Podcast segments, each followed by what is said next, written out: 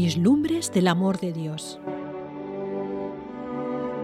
¿Qué manera más interesante de conocer a Dios que a través de su naturaleza? Priscila y Santiago Tucker nos compartían sus lecturas devocionales en 1984 y hasta el día de hoy atraen a muchos. En estos relatos veremos las maravillas de la naturaleza y cómo éstas nos traen lecciones de valor, autoestima, generosidad, aprecio, amor y por supuesto nos llevan a una integración de Dios a nuestras vidas. Y cómo cada una de sus obras fueron hechas con exactitud quirúrgica y planeadas para la vida del ser humano. Esta es la gran aventura al mundo natural y a los pensamientos de Dios. Curiosidades serán satisfechas, datos increíbles aportados. Bienvenidos a Vislumbres del Amor de Dios.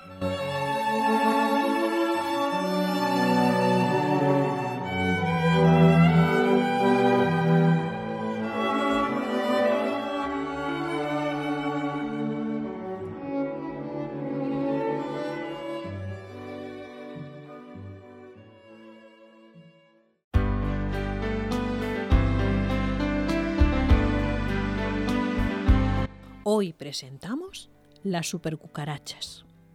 Dios le está mandando un mensaje a Zorobabel y es el siguiente. Zorobabel, no hace falta que seas poderoso, ni necesitas un gran ejército, lo único que necesitas es mi espíritu. Yo soy el Dios Todopoderoso y te aseguro que es así. Zacarías 4:6. En el sur de los Estados Unidos en donde vivimos, uno de los insectos más molestos es la cucaracha corredora. Son insectos insoportables para las personas que vienen de otros lugares y aunque usen insecticidas mortíferos, las cucarachas siguen llegando de una forma o de otra. Parece que no hubiera ninguna manera de combatirlas.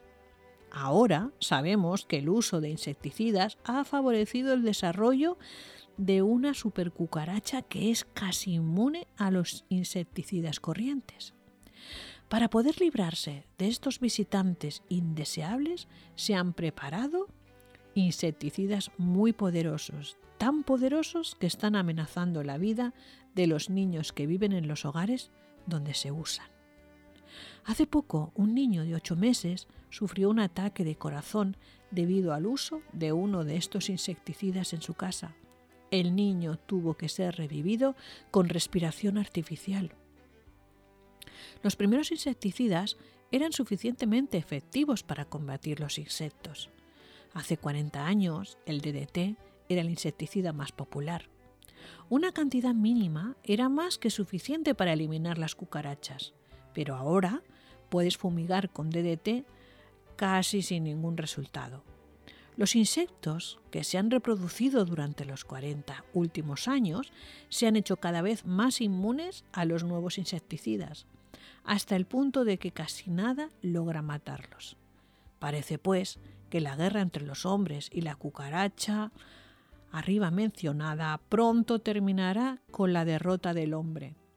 Seguramente pensarás que con todo el conocimiento que poseemos podríamos hacer algo definitivo para ganar esta batalla, pero bien parece que estamos indefensos ante esta cucaracha y frente a muchos otros insectos que nos invaden diariamente.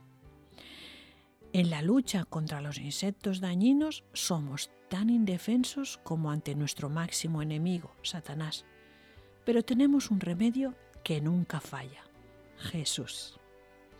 Hasta aquí hemos conocido una nueva vislumbre del amor de Dios. Os esperamos en un próximo episodio.